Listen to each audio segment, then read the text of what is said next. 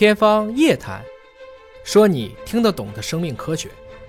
呃，我讲新冠疫情虽然给人类带来了一个巨大的痛苦，感染了一亿多人，死亡了两百二十多万人，但换一个角度讲，它也是生命科学的文艺复兴，它让我们开始重新认知科学，重新珍视地球和生命。所以从这个意义上讲，我相信啊，我们说二十一世纪生命科学的时期，这句话呀，真的是到了。但归根结底呢，我想说，光哺乳动物就有五千种，人就是这五千种哺乳动物当中非常渺小和平等的。呃，evolution 这个词，我一直把它翻译成是演化，而不是进化，因为你也不知道这件事儿一定是往好的方向去做，或者往差的方向去做。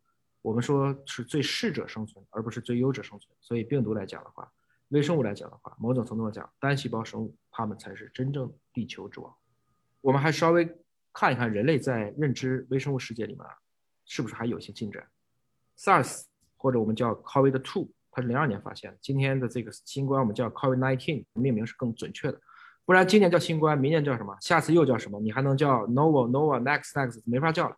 所以加个年代是对的。COVID-2 到 COVID-19，如果 MERS 二零一二年的，我们可以叫做 COVID-12 等等，这样的我们就都可以把冠状病毒给它拉过来。其实这个 COVID-19 是我们人类目前认知的第七种冠状病毒，之前有四种。引起的是普通症状的，比如说感冒这样的一些浅状的疾病。从 COVID-2，也就是 SARS 开始，我们才把它变成了急性重症、呼吸道综合征这样的一些疾病。那么从 SARS 到新冠，从 two 到 nineteen，我们最大的进步是什么？我们最大的进步其实是病原体的发现速度。在做 SARS 的时候，我们最终解密序列是花了半年的时间。呃，我刚加入华大就已经投入到这个 SARS 的抗疫当中。过了十八年，我又开始做新冠了，所以其实我的这个职场还挺有意思。至少在这一刻，啊，我是从冠状病毒做到冠状病毒。但这次冠状病毒因为有华大制造的最新的测序仪啊，我们叫做 DNB-Seq T7，就是一个 run 可以做七个 T 的数据。它因为用了 TDI 的这种光学成像技术，所以它扫描的速度非常快。它解密一个病原体的测序的时间其实只需要不到九个小时。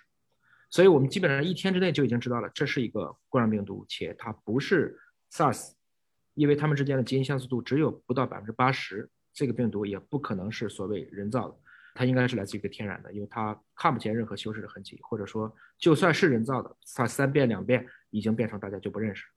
在这个过程中，我们明白了，如果我们今天可以用红基因组学的这种方法，什么意思呢？我别管这里面是病毒、是细菌、是真菌、是支原体、是衣原体、是立刻次实体。你是什么微生物都可以，但是只要记住了，它是有 DNA 或 R A 存在的就 OK。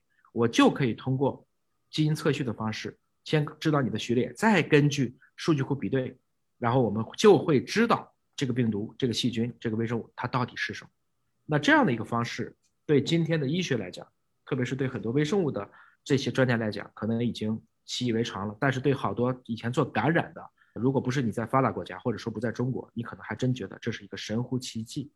反过来讲，如果 Jason 父子、列文虎克、罗伯特胡克没有去发明应用显微镜之前，我们也不知道这个地球上其实充满了微生物。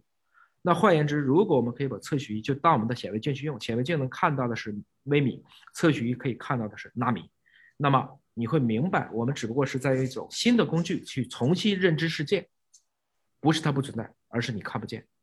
所以，人类最大的认知悲哀就是你只用可见光去认知世界，只用七十个微米的分辨率，我说的是人的眼睛去认知世界是极其可悲的。所以，不要相信眼见为实，你看不见微生物，但其实它就是在那里。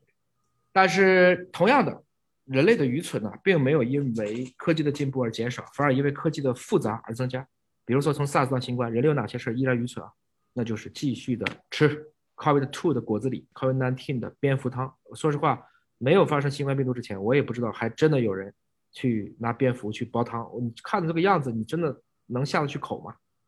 所以某种程度上讲，为了我们的口腹之欲，我们对自然缺乏敬畏，屡教不改，所以我们带来了艾滋病，我们整出了埃博拉，我们搞出了病毒溶源，突破了总监屏障的，包括 SARS，也包括这个新冠等等。换言之，我们认知病毒也不过就是一百多年的时间。没有电子显微镜之前，我们光学显微镜因为也是极限的问题，我们看不见。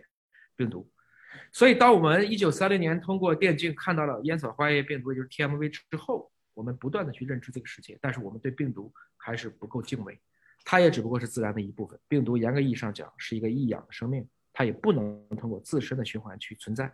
但就是这么一个东西，就能把我们这个号称万物灵长的人类能够打得节节败退。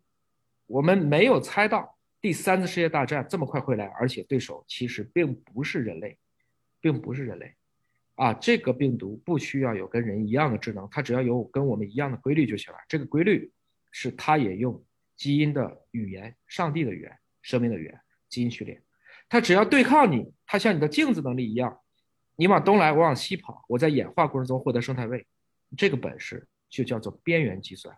我不需要有中央智能，我只要有一个边缘智能，我在这一个点上断你一指，就可以把我这个物种延续了千秋万代。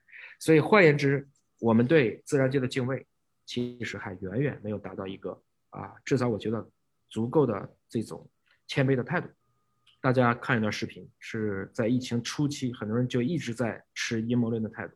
网上经常蔓延着一种谣言，SARS 是针对中国人的生物武器。天花在人类历史上造成的致死人数至少超过了五亿人。接下来我们就面对的是艾滋病，人类可能去食用了一些烤猴子，或者有人推测我们跟大猩猩之间发生了一些杂交。从人类的角度讲，可以称之为恶魔，他们的存在对自然界的生态平衡其实是有一个非常重要的意义。我是 SARS 病毒诊断试剂研制的亲历者。现在这个网上经常蔓延着一种谣言，SARS 是针对。黄种人，特别是针对中国人的生武器，它这里面有几个基本的论点。第一个，似乎这个东西只感染黄种人，不感染白种人。那还会说它专门会感染某一种亚型。我今天可以负责任告诉大家，这是不负责任的阴谋论。生物武器存不存在？存在。针对某一个人种的生物武器存不存在？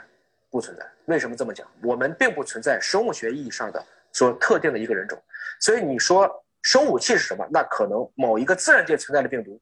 如果把它做成了各种各样适合于武器传播的方式，它可能会成为生物武器，但那绝不是我们可以创造出一种，比如说只感染这种人，不感染那种人，而且怎么去区别今天什么人是什么种？比如说什么人是美国人？美国人没有白种人，美国人没有黄种人，还是美国人没有黑人？所以这种说法本身是站不住脚的。那至于说 SARS 是不是只感染黄种人，是因为 SARS 最早是爆发在中国的广东，在零二年年底的时候，其实是。通过吃果子狸火锅，然后使果子狸身上携带的这种冠状病毒突破了种间屏障，我们叫新型冠状病毒的一种变异株，它就可以感染人类。那么这个病毒应该说，也许它在自然界已经存在了很久很久。